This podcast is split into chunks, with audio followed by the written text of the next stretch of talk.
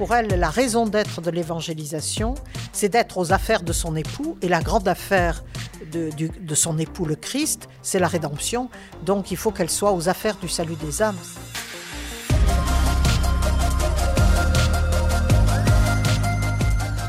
Bonjour et bienvenue à cette émission de Parésia, le balado qui prend le temps de penser.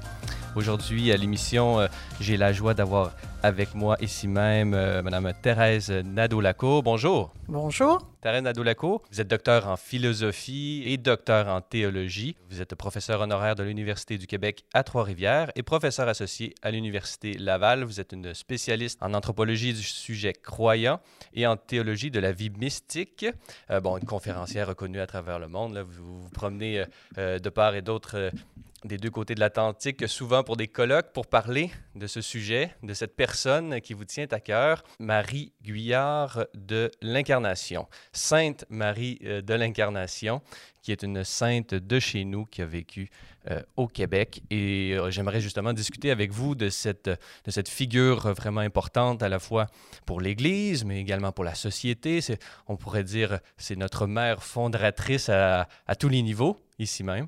Alors euh, vraiment une vie riche et qui a beaucoup à nous dire encore aujourd'hui. D'abord, J'aimerais vous poser une question plutôt personnelle pour commencer. Pouvez-vous nous dire un peu le pour vous, comment vous l'avez rencontré personnellement, euh, Marie de l'Incarnation? Oui, euh, je suis très contente que vous utilisiez le mot rencontre, parce que c'est une femme de rencontre. Et effectivement, ça a été une vraie rencontre au sens très fort du terme. Euh, je venais d'arriver en, en ex-Nouvelle-France. En Canada. C'est-à-dire en Canada. il y aura bientôt 30 ans. donc, je, je venais d'arriver de France. Et un ami québécois, euh, professeur de philosophie, me dit euh, Vous vous intéressez beaucoup aux mystiques, savez-vous que nous avons une grande mystique au Québec euh, alors j'étais tout de suite alertée, je, apparemment je ne savais pas trop. et je lui dis bah, écoutez, faites-la moi connaître. Alors il me dit le problème c'est qu'elle est morte il y a plus de 300 ans. alors je lui dis oui, mais a-t-elle écrit des choses? Alors il m'a dit, ben, je vais vous passer euh, ses écrits. Et là, j'ai plongé dans sa correspondance et ça a été tout d'un coup un, coup de foudre d'amitié, en fait. Une révélation presque. Oui, puis, mais plus qu'intellectuel, c'est-à-dire c'est, c'est tout d'un coup quelqu'un qui est devenu ma compagne de route et, et qui m'a accompagné dans mon apprentissage aussi de, de ma vie euh, ici euh, au Canada. Elle vous a appris à apprivoiser les hivers, rigoureux. Bah, je ne sais pas si c'est d'abord cela qu'elle m'a appris, mais quand même, euh, il y a, dans un dépaysement de cet ordre-là, et quand on est professeur de, de, spiritualité, il y a nécessairement derrière toute, toute la notion de comment je vais m'inculturer, comment, comment aborder. Il y a une question d'une certaine manière missionnaire, si vous voulez. Et là, elle avait beaucoup de choses à m'apprendre. énormément. Et euh, bon, vous, l'avez mentionné, euh, dans votre vie, elle vous a accompagné par ses textes, donc vous avez eu le temps de, euh, de, les, de les lire plusieurs fois, de, on dit mandukare presque, là, mm-hmm. mâcher, les, les, méditer, les incorporer à travers votre vie. ça pourrait être l'objet d'une autre émission, mais là, on va se concentrer sur Marie de l'Incarnation elle-même, sa vie, sa vie de, de fondatrice de l'Église canadienne, mais également sa, toute sa vie qui a précédé sa venue ici euh, en Canada, comme on disait à l'époque. Parlez-nous un peu là, de cette vie. Dans, plusieurs de vos livres, là, euh, je vais mentionner par, exemple celui qui, qui fait vraiment un, parcours là, de, de, sa vie. Euh, vous distinguez sa vie extérieure de sa vie intérieure tout en les liant. Donc, euh, comme disait, je pense, Jacques Maritain, distinguer, distinguer pour mieux unir. Alors, peut-être on pourrait justement faire le parcours de sa vie extérieure tout en soulignant les aspects de sa vie intérieure et comment elle, comment elle vivait un peu tout ça.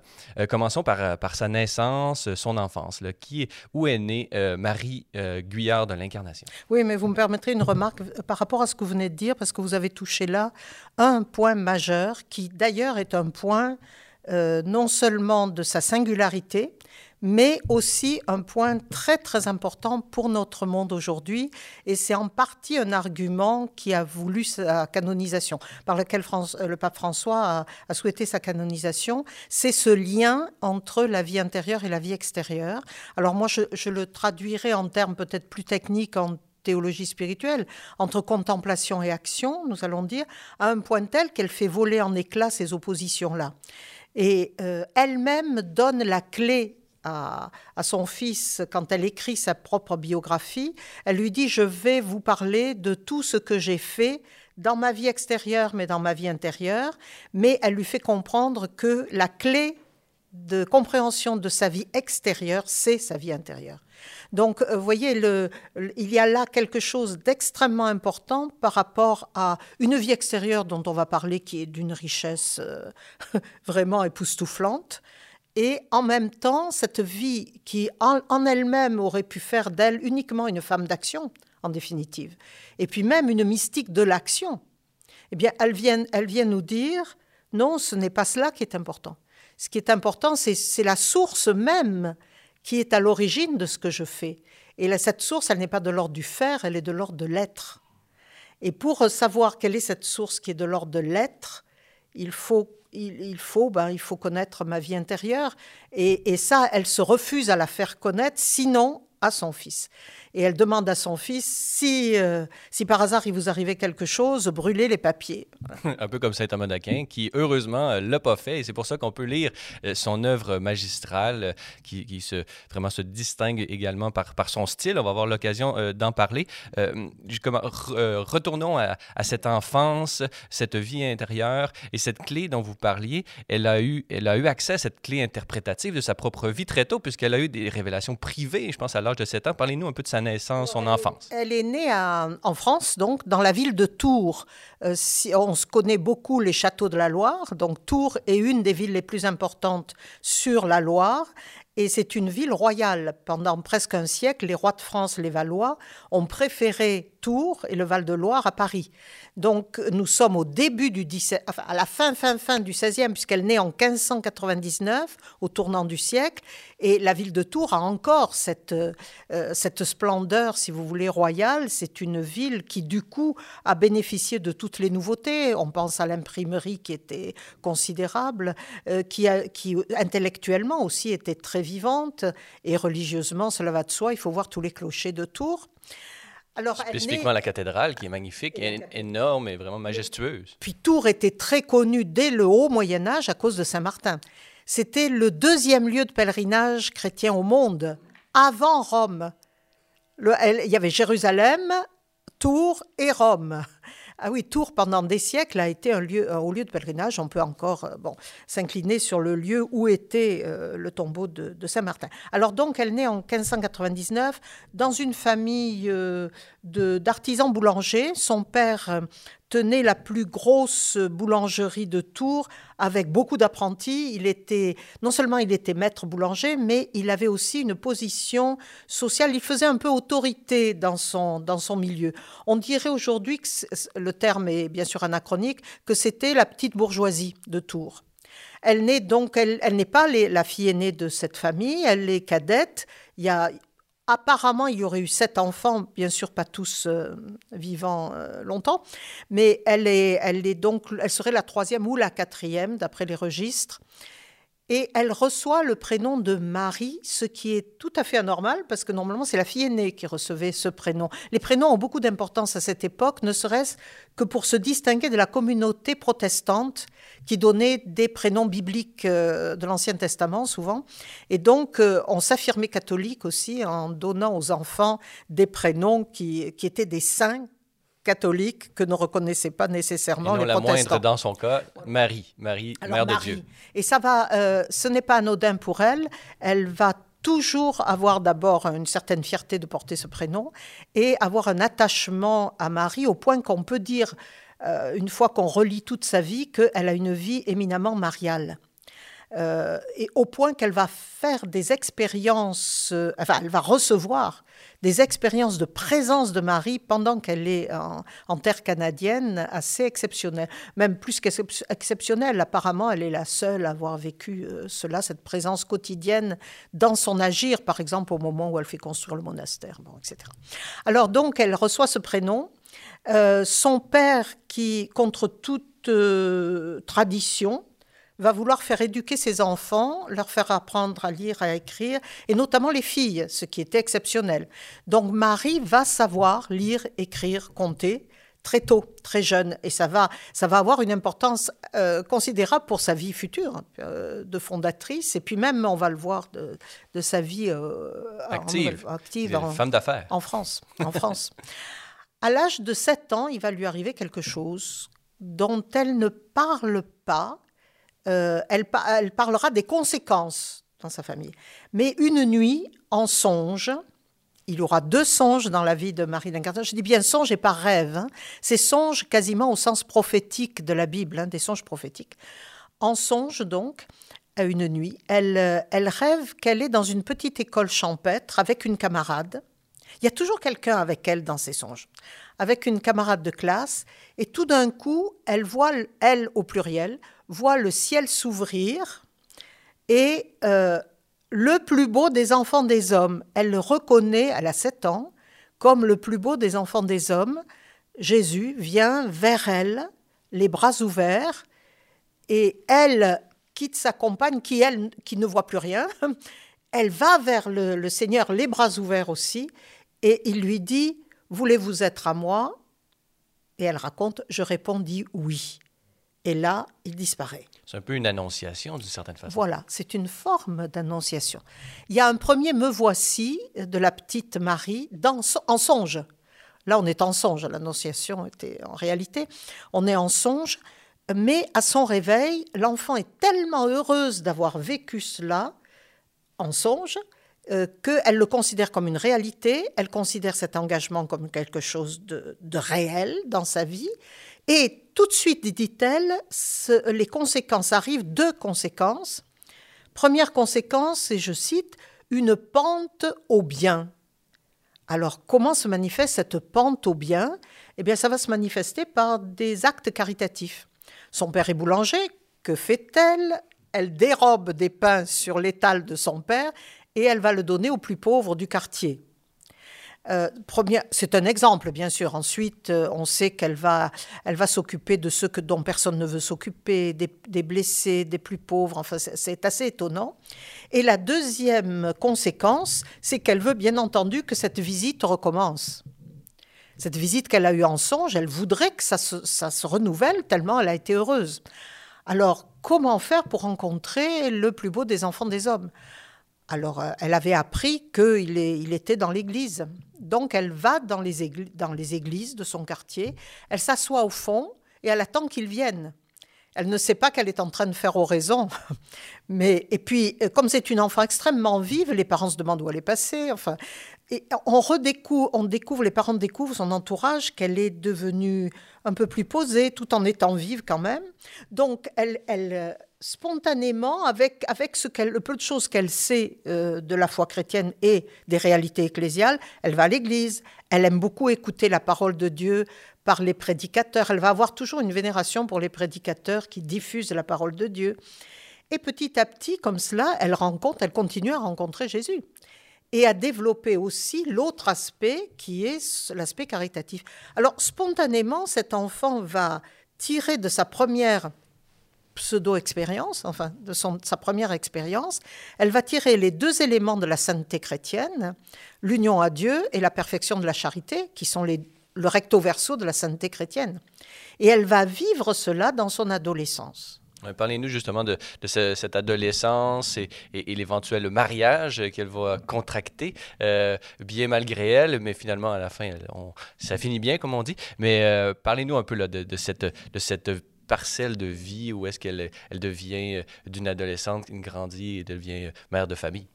Alors à 14 ans, elle veut concrétiser le oui qu'elle a donné à 7 ans. Et elle dit à ses parents qu'elle veut devenir religieuse. ou bah, justement dans une abbaye de Beaumont-les-Tours, une abbaye royale qui est construite euh, sur les rives de la Loire, de l'autre côté de la Loire.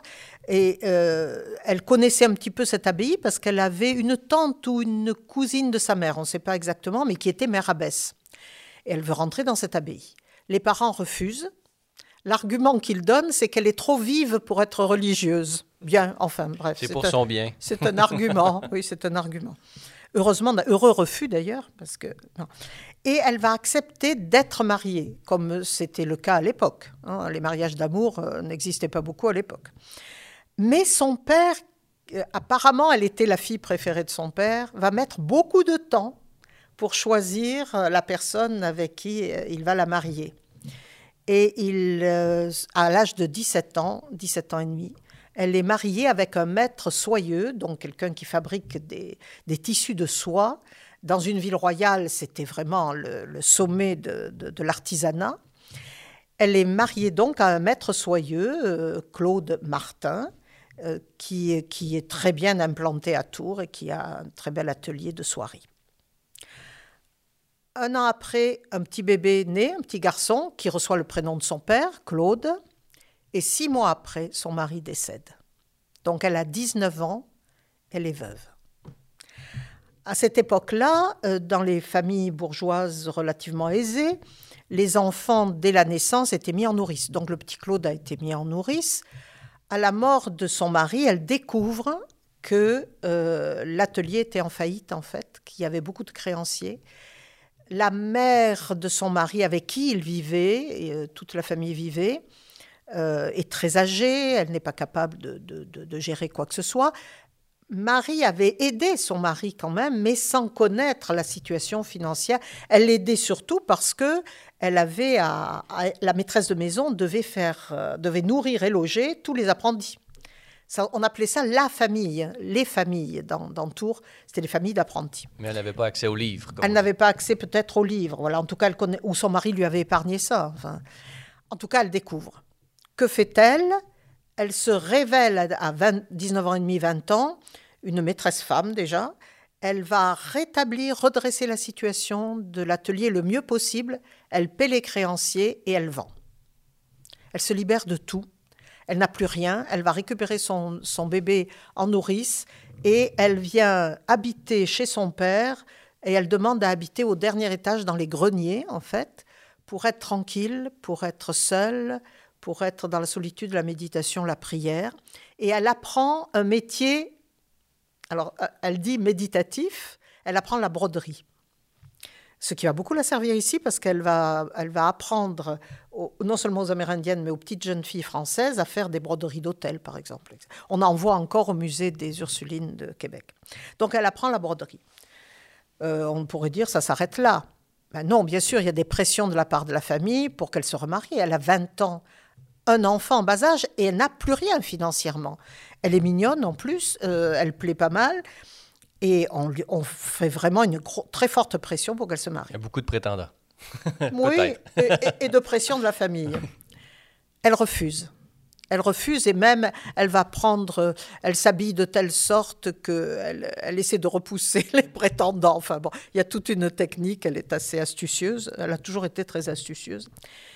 Elle refuse, et voilà que sa sœur aînée et son beau-frère, les Buissons, la famille Buisson, viennent la trouver en lui disant voilà, euh, nous aurions besoin de toi.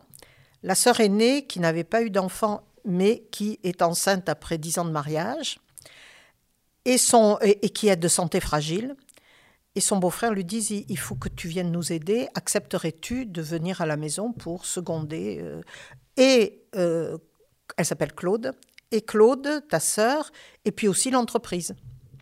Alors, elle accepte à une condition, c'est d'être servante et d'être traitée comme telle. On va la prendre au pied de, la lettre d'ailleurs. On va la prendre au mot. Elle sera servante. Elle y restera dix ans. L'avantage considérable qu'elle y voit aussi, c'est que le petit Claude va être dans une famille entre guillemets normale, parce qu'il va être élevé avec les enfants. Elle, va avoir quand même maintenant plusieurs enfants, sa sœur aînée. Elle va être, il va être élevé avec les enfants. Il va, il va y avoir une présence aussi quand même masculine euh, signifiante. Et donc le petit Claude est, très heureux dans cette, dans cette famille, il ne connaît que cela en définitive. Et Marie va manifester de tels talents que son beau-frère va petit à petit lui laisser la direction de l'entreprise parce que d'abord il était analphabète lui-même et puis, et puis il était moins doué qu'elle dans, dans la gestion de l'entreprise. Mais quelle est donc cette entreprise-là? C'est cela? Et c'est pas rien, c'est pas très féminin. C'est une entreprise, on dirait aujourd'hui d'import-export, euh, euh, qui prend les marchandises, qui récupère les marchandises que les bateliers amènent sur les bords de la Loire et les transporte en diligence, en charrette, etc. Donc elle dit j'avais affaire à 50 chartiers et cochers qu'il fallait diriger. Et quand on dit jurer comme un, chartier, euh, voilà, c'était des hommes assez rustres. Hein. Donc elle avait ce monde-là à diriger, elle a 20 ans, et elle avait tous les chevaux dont il fallait qu'elle qu'elle s'occupe. Enfin, on imagine l'entretien. Elle, elle raconte, elle dit, j'étais souvent jusqu'à minuit sur le port pour récupérer les marchandises, les organiser, payer les, les, marchands. Euh, et ensuite organiser les, euh, le, tout, tout, le transport de ces marchandises dans la France entière. Elle y réussit fort bien. Elle fait, elle fait prospérer l'entreprise et surtout, alors, et, elle, a, elle va insister là-dessus, surtout, elle a la confiance des, cochers et des chartiers. Euh, je crois qu'elle a acquis cette confiance pour deux raisons. D'abord parce qu'elle mange avec eux, ce qui n'était pas du tout la pratique des patrons. Les patrons ne mangeaient pas avec, euh, avec ce genre d'ouvriers, disons. Elle mange avec eux et euh, elle les soigne, elle prend soin d'eux. L'un d'eux avait reçu un mauvais coup de, cheval, de, sabot de cheval et était condamné par les médecins. La gangrène s'était mise à une jambe et elle dit non, je vais le soigner. Et jour et nuit, elle va le soigner et il guérira et il pourra s'occuper de sa famille. Alors tout cela a contribué à une très grande confiance avec eux, moyennant quoi elle les évangélise. Et elle dit, je, mangeais avec eux pour une raison, c'est parce que j'étais assurée au moins pendant le repas qu'ils ne juraient pas. et elle profite de toutes les occasions pour euh, leur rappeler qu'ils sont des enfants de Dieu, pour leur rappeler. Elle était donc euh, vraiment dans, exactement dans le, dans le tournant missionnaire, on pourrait dire, euh, de, de, de, cette époque qui va la mener au cloître, à entrer dans cette congrégation des Ursulines. Parlez-nous un peu de, de, cette entrée dans la vie religieuse et peut-être comment est-ce que l'idée de venir dans, dans, ces quelques arpents de neige canadiens est venue à elle. Mais là, vous là, euh, je sais bien que ça peut paraître un peu long, mais l'essentiel se passe ailleurs, nous l'avons dit au tout début, et pendant ces dix années, ce que personne ne sait, sauf, sauf son directeur spirituel, euh, il faut quand même, il va falloir rappeler pourquoi, elle va vivre une, une aventure et un itinéraire mystique exceptionnel depuis l'âge de 20 ans, alors qu'elle s'occupait encore des affaires de son défunt mari, jusqu'à l'entrée chez les Ursulines. Parce que l'entrée chez les Ursulines ne s'improvise pas, il y, a, beaucoup de choses entre. Et notamment, en tant que laïque, elle va vivre le mariage spirituel, ce qui est exceptionnel. À l'âge de 20 ans, elle fait une expérience euh, mystique, donc elle est seule, la seule avec son futur directeur spirituel. Jusque-là, elle n'en a pas. Elle n'en a pas. Elle, euh, va faire une expérience étonnante. Elle est en train de cheminer euh, vers l'atelier de son mari qu'elle essaie de, remonter financièrement. Et en chemin, elle est tout d'un coup arrêtée intérieurement et physiquement. Elle est arrêtée. Et là, ce qu'elle voit, donc elle, nous dirions aujourd'hui en termes techniques, elle a une extase. Ce n'est pas une vision comme Bernadette a pu voir la Vierge Marie. Elle est en extase et il lui est donné de voir intérieurement, c'est une vision intellectuelle, il, est, il lui est donné de voir qu'on la plonge dans le sang du Christ. Et au même moment, dit-elle, je voyais défiler devant moi tous les péchés que j'avais commis depuis mon enfance, et en même temps, j'avais le. Tout ça, c'est en même temps. On est dans un temps qui, qui est celui de Dieu.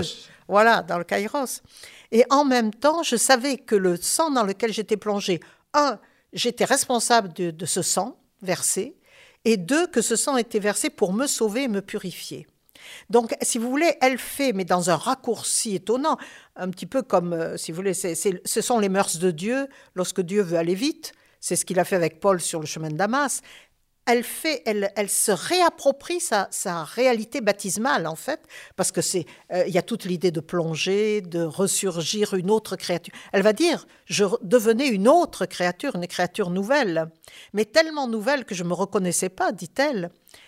Et elle fait la double expérience, un, de sa petitesse, son péché, ses limites, et deux, de l'amour miséricordieux de Dieu, qui non seulement lui pardonne, mais elle va dire, tout cela en même temps, j'étais emportée dans l'amour de Dieu qui me manifestait à quel point il m'aimait. Quelque chose d'un peu thérésien ou Thérèse Avila a vécu peut-être la même chose, peut-être pas en même temps, mais euh, à un moment donné, elle a un songe où est-ce qu'elle est plongée et on voit, elle voit elle-même la place qui lui était réservée en enfer. Mhm. Et donc, peut-être qu'elle elle a peut-être vécu en deux temps, mais Marie l'Incarnation l'aurait vécu en un temps. Ce qui la rapprocherait le plus de Thérèse à ce moment-là, parce qu'effectivement, on les a beaucoup comparés, puisque son premier titre de gloire est d'être la, Thérèse, du, Nouveau, Monde, bon, euh, ce qui n'était pas rien quand on disait cela au XVIIe siècle. Mais ce qui peut-être la rapprocherait le plus de Thérèse, c'est le moment de la seconde conversion de Thérèse, lorsque, passant dans un couloir en rentrant dans la chapelle, Thérèse voit une statue de Jésus à la colonne, c'est-à-dire de Jésus flagellé. Donc on est dans le même registre, si vous voulez, Jésus flagellé, le sang versé. Et là, tout d'un coup, elle prend conscience, mais il a versé son sang pour moi. Thérèse prend conscience de cela, comme Marie va prendre conscience, parce que c'est en fait la réalité baptismale. Il m'a sauvé, et, mais elle va avoir ce mot, Marie va avoir ce mot incroyable. Quand bien même j'aurais été la seule qui ait péché, il serait venu pour moi. Donc il y a une, appropriation du salut et de la rédemption qui fait que c'est à à la vie, à la mort, elle est unie par amour à lui, par un amour miséricordieux ce n'est pas encore la prise de conscience de il est mort pour tous, c'est il est mort pour moi. Et donc il faut absolument que, euh, que je le reconnaisse, il faut que je lui manifeste ma reconnaissance, il faut que je lui manifeste mon amour. En d'autres termes, traduisons en termes peut-être plus techniques, il faut que je sois unie à lui. Il faut que de toutes les manières, je me débrouille pour être unie à lui. Donc elle va commencer, puis les gens ne le savent pas, hein, personne ne le sait, elle fait son travail, et son travail presque nuit et jour, mais en même temps, elle va euh, vivre d'abord une vie ascétique. Parce qu'elle dit, il faut que. Donc, elle va prendre les moyens, c'est sa volonté. Elle n'est pas passive du tout, elle est active. Elle veut s'unir à lui. Et un jour, elle va découvrir que, euh, elle a encore une formule euh, quels que soient les efforts que je fais, c'est lui qui fera le lit de noces. Donc, elle vous savez, c'est bah, le psaume. Hein. En vain, les, maçons travaillent si, si Dieu n'édifie le, monument. Enfin, c'est de cet ordre-là. Donc, euh, elle a 27 ans, elle est laïque, lorsqu'enfin, elle est unie au plus beau des enfants des hommes, et c'est le mariage mystique. Et là, elle va, elle va monter en elle une expression très très belle. Vous êtes mon moi, dit-elle au Seigneur, vous êtes mon mien, et la fin de la phrase, allons aux affaires que vous m'avez commises, mon époux. Allons aux affaires. Dans la même phrase, vous avez l'union au Verbe incarné et l'envoi en mission et la sortie. C'est-à-dire, plus elle va être unie, plus elle est envoyée en tablier de service vers les autres. On retrouve la pente au bien et l'union au Seigneur.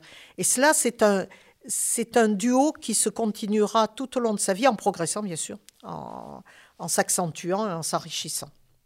Alors, dès que l'enfant, le petit Claude, a atteint 11 ans, 11 ans et demi, c'est l'âge à cette époque-là où un enfant de la bourgeoisie est placé, euh, quitte ses parents. Soit il est placé en apprentissage et là il va vivre dans la famille de son patron, soit il rentre, s'il est doué intellectuellement, il entre dans un des collèges que la Compagnie de Jésus vient de, de, fonder dans les environs. À 12 ans, de toute manière, l'enfant quittait sa, mère et sa famille. Alors il y a tout un mythe autour de Marie l'Incarnation. Elle a abandonné son fils, etc. On est loin de l'abandon. Il faut replacer les choses dans leur contexte. On est dans l'anachronisme historique. Oui, ben oui. Le plus grand péché de l'historien, comme on dit. Et là, enfin, elle est poussée intérieurement. Elle a une voix qui lui dit, l'Esprit Saint, qui lui dit, il est temps d'entrer, il est temps de me rejoindre, il est temps de venir. Mais oui, mais entrer dans quel cloître? Alors elle va discuter cela avec son directeur spirituel. Elle était assez tentée par deux communautés, les feuillantines, c'est-à-dire en fait les, cisterciennes, puisque les feuillants, les pères c'était les cisterciens réformés. Euh, son directeur spirituel était père feuillant, euh, il la voyait très bien dans un couvent de cisterciennes, donc une abbaye néo-bénédictine et bernardine. De l'autre côté, elle était très tentée par le Carmel qui venait de s'installer à Tours, juste en face des Ursulines. Elle avait deux cousines germaines qui étaient entrées et qui lui disaient Mais viens nous rejoindre. Et elle était tentée à cause de l'oraison. On sent très fort là, on comprend aussi. Mais chaque fois qu'elle passait dans la rue, elle penchait, elle ne savait pas pourquoi, du côté des Ursulines, elle saura après pourquoi, parce que, elle saura, voilà la raison, parce que elle s'occupait de l'éducation des filles et qu'il y avait une dimension missionnaire chez elle. Donc, le jour de la conversion de Saint Paul, fin janvier 1631, elle n'est pas jeune, elle a 32 ans, elle entre chez les Ursulines de Tours. Mais elle avait déjà vécu son noviciat par elle-même en tant que laïque, on pourrait dire. On pourrait le dire d'une certaine manière. D'ailleurs, la supérieure le comprend très très bien, puisqu'elle elle va devenir vite sous-maîtresse des novices euh, à peine deux ans après. Voilà.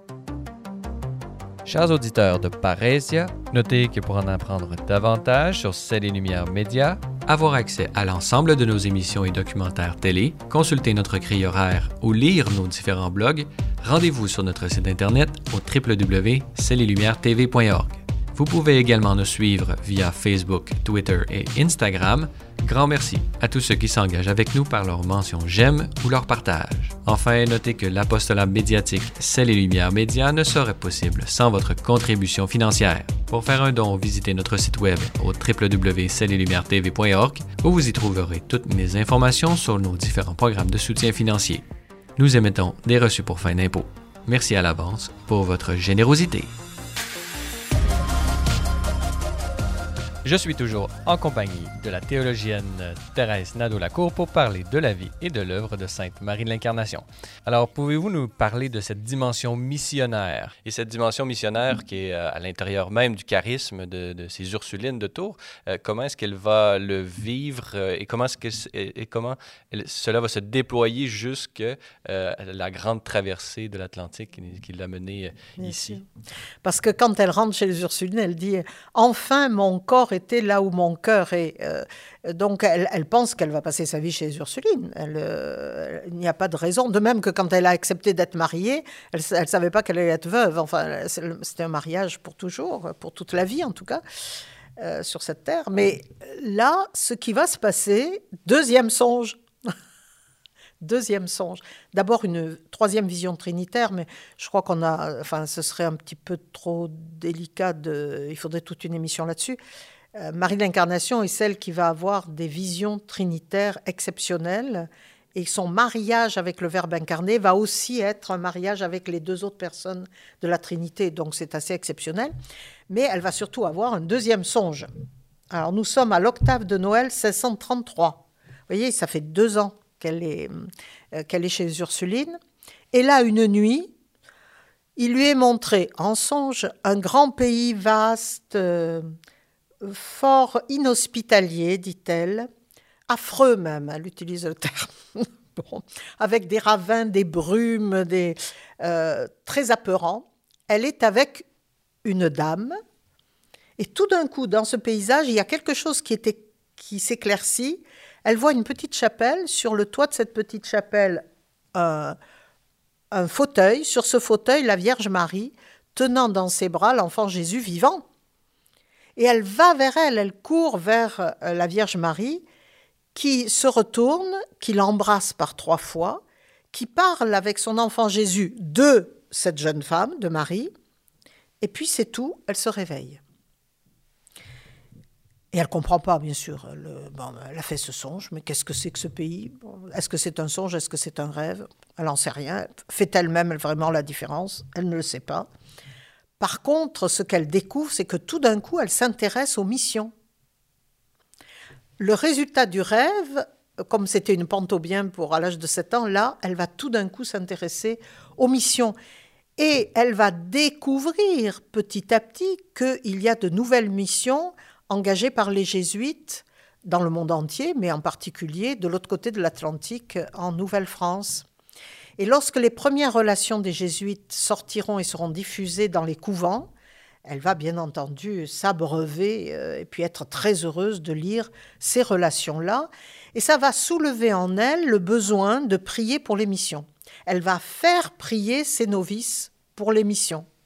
Donc elle commence à être vraiment missionnaire par la prière de soutien aux ouvriers de l'Évangile. L'expression est très jolie pour dire les missionnaires. Euh, elle, elle, évoque un petit peu ce, songe à son nouveau, ses nouveaux directeurs spirituels. Elle en a eu un magnifique pendant 11 ans, mais il quitte, il devient provincial des, Feuillants. Et maintenant, ce sont des jésuites. Il y en a certains qui, vont être excellents, euh, d'autres peut-être un petit peu plus difficiles à vivre. Euh, un an après, exactement un an après, elle est en oraison devant le Saint-Sacrement. Et là, elle entend le Seigneur lui dire. La parole de Dieu est très importante chez elle. C'est souvent par, euh, par l'oreille que les choses lui viennent. Elle entend cette parole. C'est le Canada que je t'ai fait voir. Il faut que tu y ailles faire une maison à Jésus et à Marie. Et elle répond immédiatement, elle dit sans réflexion, Ô mon grand Dieu, vous êtes tout et vous, vous, euh, vous êtes tout puissant et vous pouvez tout. Moi, je ne puis rien. Si telle est votre volonté, me voilà prête. Euh, elle ne s'en rend même pas compte de ce qu'elle dit. Enfin, après, elle va s'en rendre compte. Oui, là, là, nous sommes dans une annonciation. D'ailleurs, c'est le schéma même. Euh, elle dit, mais comment cela va-t-il se faire? Vous pouvez tout. Moi, je ne peux rien. Je ne peux absolument rien. Je suis religieuse cloîtrée. Toutes les religieuses à cette époque-là, après le Concile de Trente, par, euh, par une demande de Paul V, doivent être cloîtrées. Donc il y a la notion de religieuse missionnaire, ça n'existe pas. Hein. ça c'est vraiment. Elle va être la première femme religieuse missionnaire euh, de la chrétienté. Bon, alors elle, elle, est là, bien entendu. Tout d'un coup, c'est le Canada que je t'ai fait voir. Elle connaissait même pas le nom. Quand la première fois que qu'elle va en parler, elle croit que c'est un mot qui a été inventé pour faire peur aux enfants. Bon, elle le dit. Hein. alors, euh, elle, elle ne sait rien de tout cela, mais sa prière pour l'émission va s'accentuer. Et là, elle va dire J'étais en esprit dans le Canada. De nouveau, son corps n'est pas où est son, son cœur. J'étais en esprit dans toutes les régions du Canada et en particulier chez les Hurons, dit-elle. Enfin, voilà. Son cœur la précède. Son cœur la précède. Son cœur la précède toujours, mais un cœur qui est tellement habité par l'Esprit Saint que c'est bien sûr, elle est, c'est sous l'inspiration, sous le souffle de l'Esprit qu'elle est. Mais là, nous sommes en 30 euh, alors nous sommes au tout début 35. Là, vraiment, le, Seigneur la presse d'en parler. Donc, elle en parle à son directeur spirituel. Et c'est le Père Salin qui lui dit Oubliez ça, ma fille, vous êtes folle. Alors, elle obéit parce qu'elle obéit toujours. Euh, elle obéit, mais elle dépérit. Et la prieure du couvent, qui était aussi son amie, Mère Françoise de Saint-Bernard, qui est une femme exceptionnelle, Mère Françoise de Saint-Bernard sent que sa fille est en train de vraiment de dépérir, au sens propre du terme. Alors elle a cette idée incroyable qui va passer par-dessus toutes les, les, les, traditions dans les couvents. Elle va donner l'autorisation à Marie, qui ne le lui demande pas d'ailleurs, mais elle lui donne l'autorisation de prendre contact avec son ancien directeur spirituel, le père Don Raymond de Saint-Bernard, pour, euh, pour lui expliquer ce qu'elle est en train de vivre. Parce qu'elle ne dit rien à sa, à sa supérieure, hein. elle ne dit rien, elle garde tout cela pour elle. Et là, en l'espace de deux mois et demi, on a, nous ont été gardés une dizaine de lettres à Don, à Don Raymond. Elle le harcèle, c'est deux ou trois lettres par semaine. Enfin, c'est incroyable. À cette époque-là, quand on pense que c'était la, la poste, bon. Euh, c'est l'équivalent d'une cinquantaine de textos. Euh, euh, oui, largement parce qu'il y a des. Par jour. oui, c'est ça, au moins.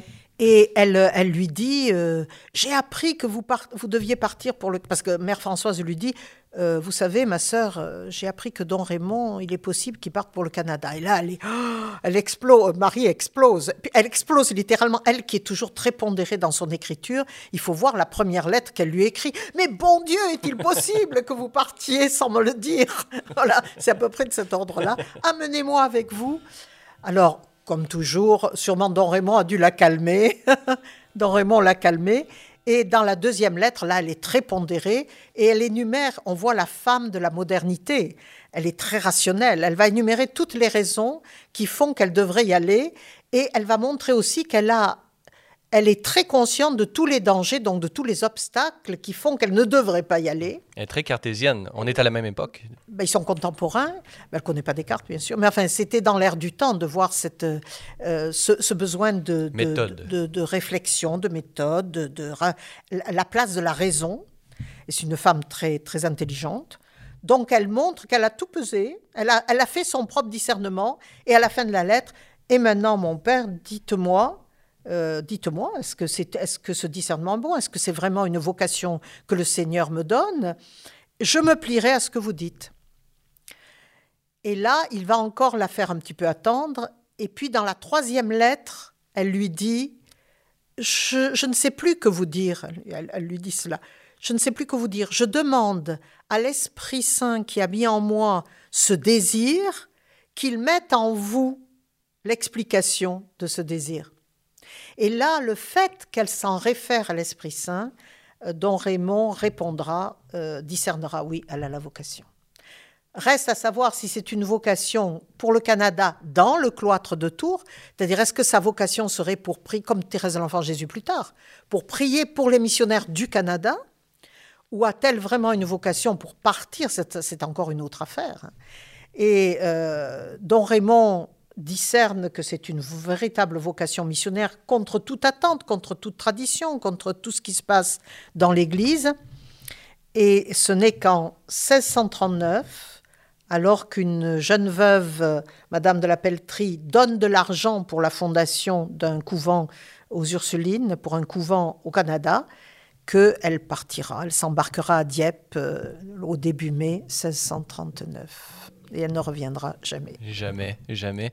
Euh, peut-être que son cœur est resté en partie euh, dans un, éventuel couvent bénédictin où son fils deviendra lui-même moine et même euh, père abbé, si je, Claude Martin. bon, elle s'embarque pour le Canada. Elle fait un voyage ardu, euh, j'imagine. On peut se l'imaginer. À l'époque, comment ça pouvait être euh, difficile? Parlez-nous un peu de, la traversée, l'arrivée euh, à Québec, j'imagine, exactement où est-ce qu'elle est arrivée. le bateau s'appelait le Saint-Joseph. la traversée, elle est avec deux compagnes, Ursuline, une de Tours, une de Dieppe, et Madame de la Pelletrie, la fondatrice matérielle, et une servante, il y aura sur le même bateau les trois premières hospitalières de la miséricorde, les Augustines, les sœurs Augustines, qui viennent fonder aussi un, hôpital à Québec. Il faut bien comprendre que Québec, à cette époque-là, il y a 250 personnes. Hein. Euh, on estime entre 200 et 300. Bon, personnes. En comptant les militaires qui sont là, enfin, c'est vraiment un tout petit bourg. Mais déjà, on a besoin d'une école pour les filles, parce que les jésuites s'occupent des garçons, mais il faut bien s'occuper des filles qui sont là, et d'un hôpital, euh, enfin d'un hôtel-dieu. Alors donc, euh, cette traversée qui devait mettre normalement un mois et demi va mettre trois mois. Par, euh, d'abord parce qu'ils vont rencontrer l'adversité hollandaise, anglaise sur, le, sur leur parcours. Et pour les éviter, ils vont prendre par le nord moyennant quoi ils, ont, bah, ils ont failli être, euh, être percutés par euh, un iceberg, un gros glaçon, dit-elle. Un Titanic avant l'heure. Ah oui, c'est ça, et c'est parce que le, le, timonier n'a pas euh, n'a pas bien interprété ou a refusé d'obéir à l'ordre du, du, du, commandant qu'ils ont été sauvés. Il a barré dans le sens inverse de ce que le commandant lui demandait et ils ont été sauvés. Il faut dire que pendant ce temps-là, les jésuites qui étaient sur le bateau, les, les Augustines et les Ursulines étaient à genoux en prière, priaient Marie et faisaient un vœu à Marie d'ailleurs.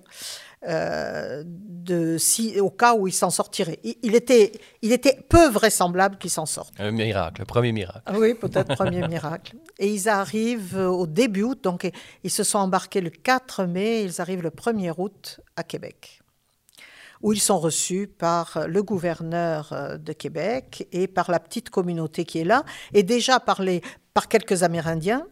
Et on leur on donne aux Ursulines qui n'avaient pas beaucoup d'argent. Ce que donne Madame de la Pelletrie est dérisoire par rapport à ce qui a été donné aux Augustines. Pour vous donner un ordre d'idée, elles auront 900 livres par an, alors que les Augustines, qui sont financées par la nièce de Richelieu, avaient jusqu'à 20 000 livres par an. Vous voyez la, la différence. Et avec cela, elles vont, elles vont essayer de survivre dans un petit local qu'on leur avait euh, donné, attribué sur le port, euh, en tout cas pas loin du port.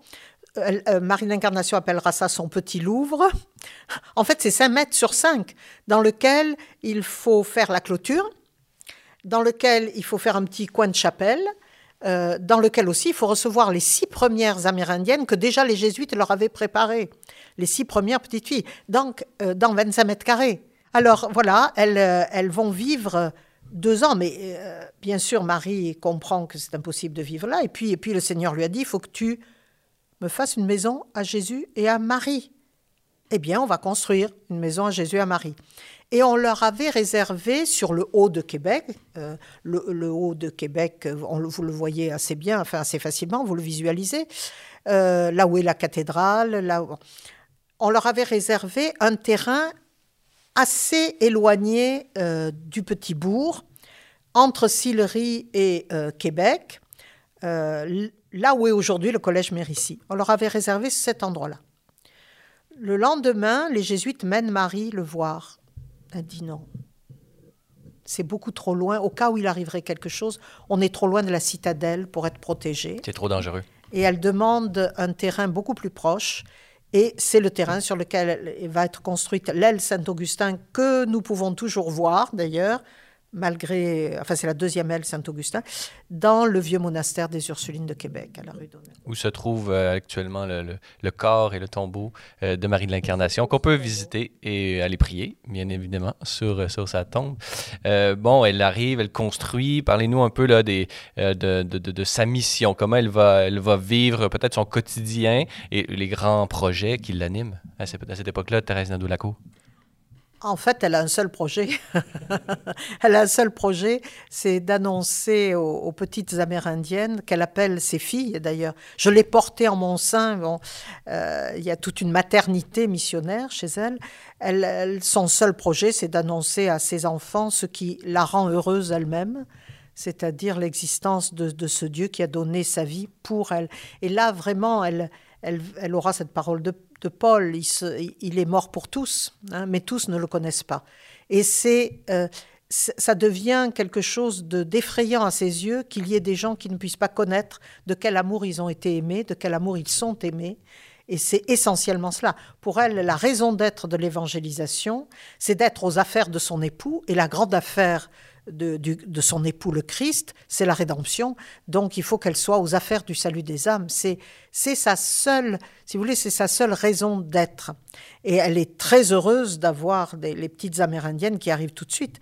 Euh, ce qui va se passer, c'est que deux mois après leur arrivée, la petite vérole va s'installer. Et cette épidémie est effrayante. Elle va toucher aussi les petites Amérindiennes qui sont là. Et elles ne sont pas, ni les hospitalières, ni les Ursulines n'ont pu prévoir ce genre de choses. Elles ne sont pas équipées, ne serait-ce qu'en pansement. Alors on voit Marie, comme les hospitalières, enlever leurs guimpes, les guimpes de leurs, les plastrons de leurs habits pour les faire bouillir et en faire des pansements. Enfin, c'est incroyable ce qu'elles vont vivre pendant, pendant ce temps-là. Certaines, la petite Vérole épargnera certaines de leurs pensionnaires elle va accueillir non seulement les petites pensionnaires, mais elle va aussi accueillir leurs parents, derrière le cloître, bien sûr. Et là, elle va, mais elle les accueille euh, euh, dans, dans tout ce qu'ils sont, corps et cœur compris. Elle va leur faire à manger.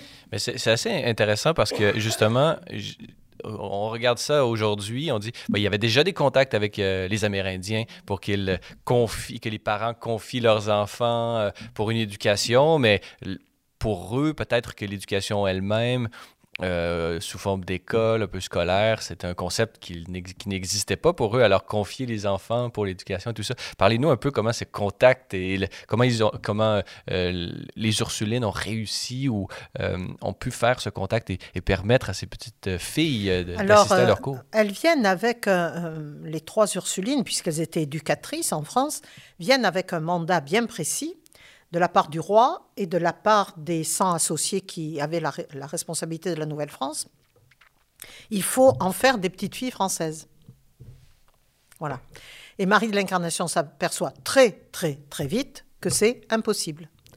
Alors d'abord, elle apprend leur langue, ce qui est pas rien. On parle de quelle nation euh, On parle des. Alors, oh, mais il y, a plusieurs nations, mais bien sûr, euh, de manière privilégiée, ça, va être les Hurons, euh, les Algonquins aussi, donc quelques montagnais, enfin, mais il y a, c'est, en priorité Hurons, Algonquins. Euh, Tout sauf Iroquois finalement. Bah oui, parce que les Iroquois étaient les euh, ennemis à l'époque. Bah, ils deviendront, oui, c'est ça. Euh, oui, il y aura 25 ans de guerre là iroquoise pendant le temps où Marie est, est en Nouvelle-France. Donc, elle s'aperçoit très vite que d'abord il faut apprendre leur langue. Elle dit, c'est comme si des cailloux me roulaient dans la tête quand elle apprenait les langues, tellement c'était difficile. Mais euh, elle les a tellement bien apprises qu'elle transmettra ensuite aux Ursulines qui viendront et qu'elle écrira deux dictionnaires. Euh, c'est quand même incroyable. Un dictionnaire algonquin, puis ensuite elle va se risquer à un dictionnaire iroquois à la fin de sa vie. Euh, elle écrit, elle écrit les catéchismes, enfin les, prières. Les... Déjà, les pères jésuites avaient commencé à faire cela pour les garçons, donc il y a des échanges entre eux. Euh, deuxièmement, elle s'aperçoit que, pédagogiquement parlant, elle ne peut absolument pas traiter les petites Amérindiennes comme elle traitait les, petites, les jeunes filles françaises. C'est impossible. Elle dit, elles sont comme des écurieux, des écureuils, donc, qui sautent par-dessus la palissade dès que, dès que quelque chose ne, les, ne leur convient pas. Euh, elle s'en amuse de cela, hein, mais il faut bien qu'on fasse quelque chose avec. Alors, quand dès que le temps le permet, elle enseigne dehors, sous un grand chêne, et elle va inventer pour elle, euh, en fait, l'audiovisuel, puisqu'elle va inventer des bandes dessinées. Euh, comme elle ne parle pas encore très bien leur langue, elle va dessiner. Elle va jouer de la musique, elle, aime beaucoup la musique. Les, Amérindiennes raffolent de la musique. Donc elle va passer par tout ce qui est l'intérêt même des enfants, tout ce qui les intéresse, euh, pour, bah, pour, pour réaliser ce pourquoi elle est venue. Hein. Et petit à petit... Une grande euh, pédagogue. Ah oui, ah oui, tout à fait. On a beaucoup à apprendre de, ce que, de sa manière de... Si vous voulez, elle ne transige rien sur le fond de ce qu'elle a à transmettre.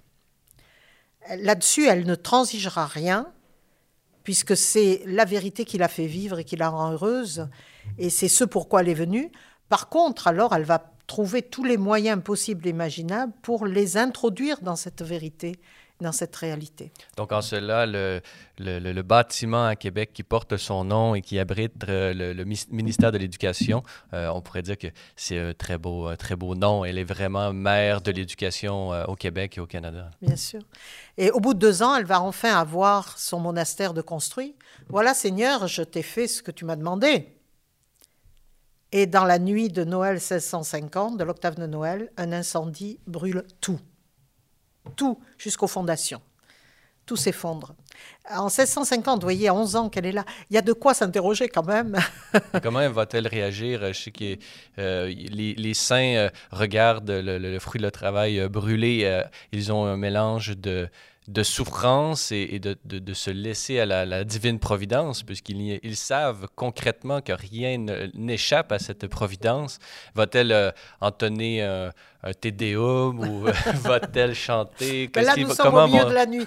comment vont-elles Et elle dit, on voyait, il y avait des étoiles euh, qui brillaient. Quand il y a des étoiles qui brillent dans l'octave de Noël, il fait pas très chaud dehors. Hein. Euh, il fait fret, comme disaient les étudiants en jour. On pense à moins 20, moins 25. Oui, c'est ça. Et surtout que les hivers étaient plus rudes à cette époque. Ils ont eu un feu pour se réchauffer. Quand même. Ah, elles sont à genoux dans, elles sont à genoux dans la neige et elles rendent grâce à Dieu. Si telle est votre volonté, soyez bénis, Seigneur. Et euh, Marie raconte, les gens qui nous entouraient disaient de nous, ou elles sont folles, ou elles ont un grand amour de Dieu. Peut-être les deux, mais... Folie aux yeux des hommes. Elles avaient, oui, elles avaient un grand amour. Elles vont être accueillies par les Augustines, qui vont faire un pacte avec elles. Euh, elles vont signer un pacte entre Augustine et Ursuline de toujours se secourir. Il existe toujours ce pacte de toujours se secourir dans l'adversité. Et, euh, et, là, la grande décision doit se prendre. Elles n'ont pas un sou. Le, le, le monastère n'était pas fini de payer. Madame de la Pelletrie n'a plus d'argent. Donc, toute la raison, si elles avaient fait une étude de faisabilité, on leur aurait dit, bon, très bien, vous rentrez en France. Mais si on regarde la logique divine, toutes les conditions étaient réunies pour euh, commencer à travailler. Pour que la Providence euh, puisse agir finalement. C'est dans ma faiblesse que je suis fort. Alors justement, le gouverneur, le supérieur des missions jésuites, les Augustines et les Ursulines, c'est-à-dire les communautés religieuses et civiles de l'époque, se réunissent et il y a une discussion et unanimité, il faut qu'elle reste. Donc on vous aidera. Et on rebâtit. Elle a bâti, elle rebâtit. Mais là, elle comprend que ce que le Seigneur lui a demandé, il faut que tu ailles me faire une, maison à Jésus et à Marie. Elle comprend qu'en fait, cette maison, elle a à la construire dans le cœur des Amérindiennes et des petites filles françaises qu'elle commence aussi à éduquer. C'est cela qu'elle comprend. Et là, je trouve que c'est magnifique parce qu'en fait, euh, elle touche ce que représente la transmission de la foi. La transmission de la foi, c'est bien, comme le dira Saint Paul, hein, c'est bien mettre dans, dans le cœur de l'autre, cette, cette, graine qui donnera le Christ, en fait.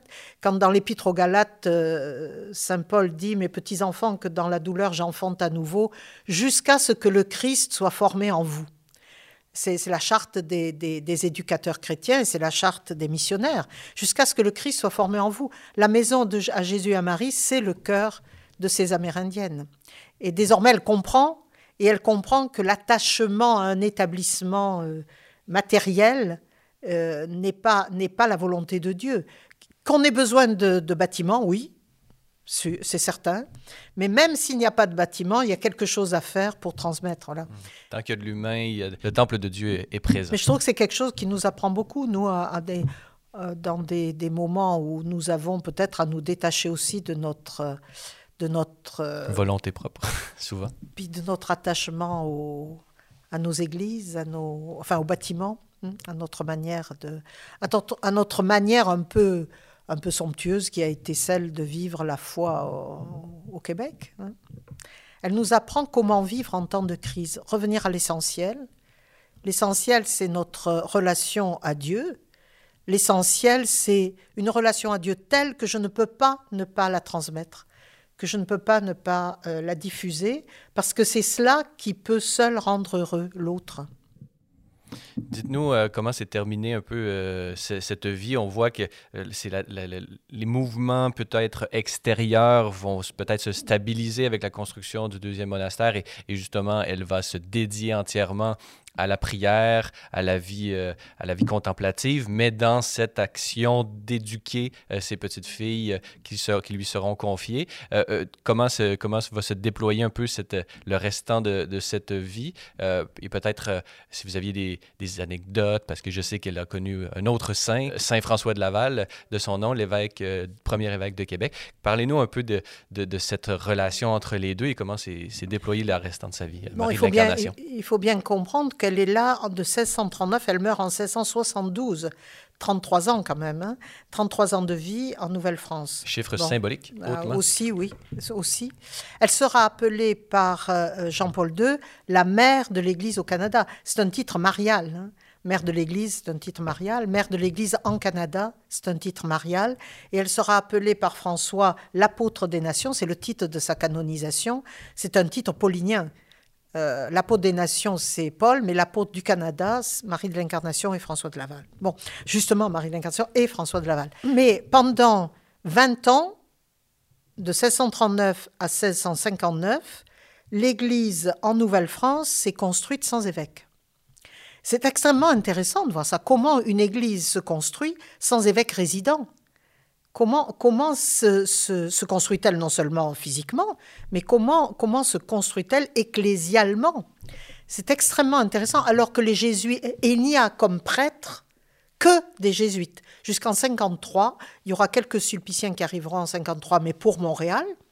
Mais il n'y a que des jésuites, il n'y a pas de prêtres diocésains. Aujourd'hui, euh, la, théologie du sacerdoce ministériel est plus développée. On pourrait dire que justement, on voit la force de la participation euh, du sacerdoce de l'évêque, de la plénitude du sacerdoce de l'évêque euh, à travers les prêtres et que ça peut, un océan ne fait pas ne, fait, ne, peut pas faire obstacle à cette, à cette, force de participation. Même si les évêques, euh, euh, même si plusieurs évêques se disputent le fait d'être évêque, et donc il n'y a pas une véritable autorité ecclésiastique, et puis comme, euh, comme les, les, bateaux viennent, viennent de juin à octobre, et encore juin, juillet à octobre, les, communications d'autorité seraient très difficiles.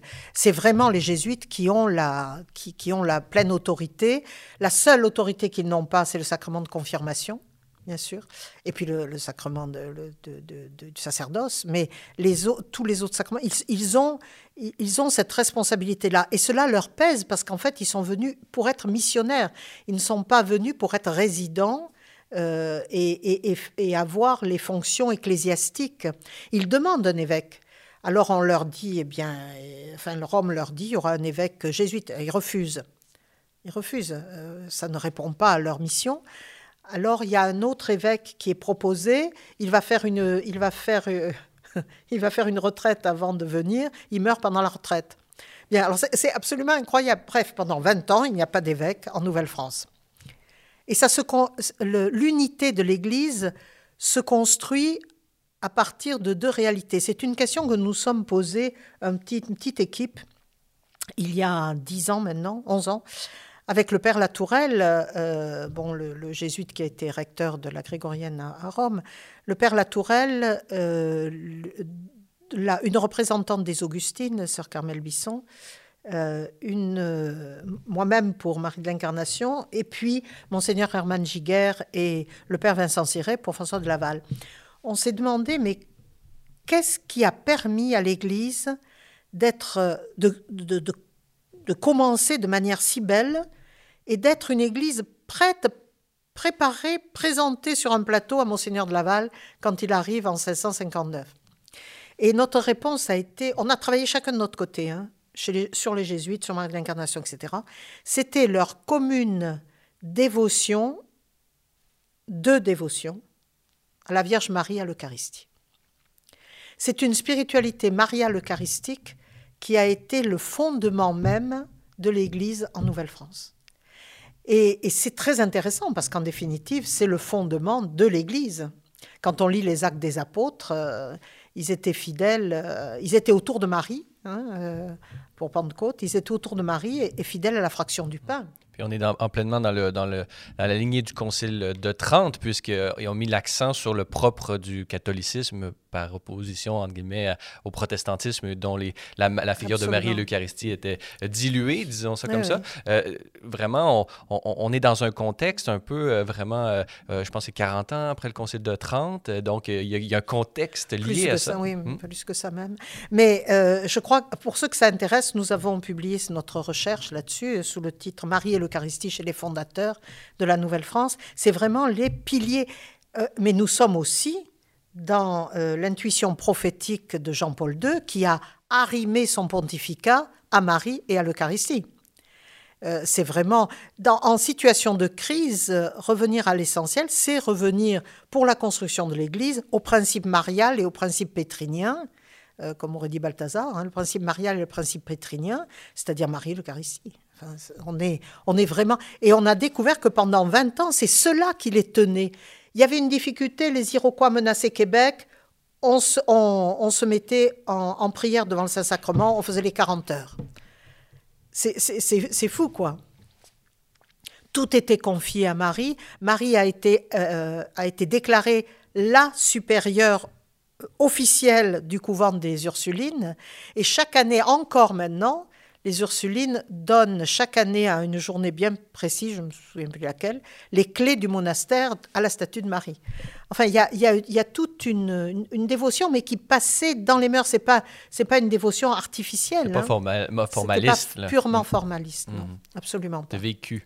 Alors, pendant toute cette période, on peut dire vraiment que celle qui a été l'âme de la petite de la primitive Église. Elle appelle la primitive Église parce que c'est le modèle qu'ils ont choisi. Ils reviennent à l'Église primitive comme modèle de construction. Et ça revient dans tous leurs textes. Hein. Euh, c'est quand même important de voir. Ça nous dit beaucoup de choses. Hein. Euh, toute naissance ou toute renaissance de l'Église reviennent à la source, reviennent à l'essentiel, revient à, à, la substance même de, de, l'Église et de sa naissance, qui est l'Église a jailli du cœur transpercé du Christ, dit Marie. Hein. et c'est donc à cela qu'il faut revenir. Elle, elle, amènera au Québec la dévotion au Sacré-Cœur 50 ans avant Marguerite Marie à la Coque. Elle avait une dévotion tout à fait particulière à cause d'expériences mystiques qu'elle avait vécues au cœur de Jésus. Alors voilà, elle va. C'est elle, pas peut-être parce qu'elle est la plus ancienne. Elle avait une grande différence d'âge avec les autres euh, religieuses, premières religieuses qui sont venues. Elles étaient toutes dans la vingtaine et elle, elle avait 40 ans. 40 ans, c'était l'espérance de vie à cette époque. C'est-à-dire, c'est comme si aujourd'hui, à 65-70 ans, euh, elle, quitte, on quitte un endroit pour aller fonder. Vous voyez, c'était à peu près de cet ordre-là. D'ailleurs, elle pensait jamais vivre 33 ans. Euh, les seuls qui vivent encore cela, c'est peut-être les papes aujourd'hui qui reçoivent cette responsabilité euh, dans un âge assez avancé habituellement. Hein, Mais c'est incroyable. Donc, mère de l'Église au Canada, mère de l'Église au Canada, je crois que vraiment elle mérite ce, terme comme étant l'âme de la communauté, l'âme de, ce, peuple. Mais quand même, on va plus loin dans la reconnaissance. Elle a un autre titre qui est moins connu mais qui c'est un journaliste qui lui a donné dans une chronique euh, euh, en 1997, je crois, le mieux à, Québec, dans le journal de Québec. Il, a titré Le plus grand homme politique de, la Nouvelle-France est une femme. Le plus grand homme politique, c'est-à-dire qu'elle a assuré le. Et puis il précise, hein, il y a tout un article, euh, elle, a été le ciment de cette communauté, à toujours être là pour, euh, pour réconforter quand, euh, quand on commençait à désespérer, quand on disait ça y est, l'Iroquois arrive. D'ailleurs, si, le verrou de Trois-Rivières, une année, n'avait pas tenu, Québec tombait. Enfin, c'était, de cet ordre-là. Hein. bien, elle était là pour, pour replacer les choses dans l'essentiel. Et puis, et puis, si nous donnons notre vie, tant mieux. Voilà, c'est tout pour notre balado de cette semaine. N'hésitez pas à communiquer avec nous via Facebook ou Twitter si vous avez des questions ou commentaires concernant nos thèmes ou nos invités. C'est toujours un plaisir de vous lire et d'entendre vos réactions. La semaine prochaine, à l'émission, nous poursuivrons cet entretien pour la deuxième partie de Parésia dédiée à la vie et l'œuvre de Sainte Marie de l'Incarnation en compagnie de la théologienne Thérèse Nadeau-Lacour. Parésia, une production originale C'est les Lumières Média. Je suis Francis Denis et n'oubliez pas qu'à la parésia de la foi doit correspondre l'audace de la raison. Allez, bonne semaine.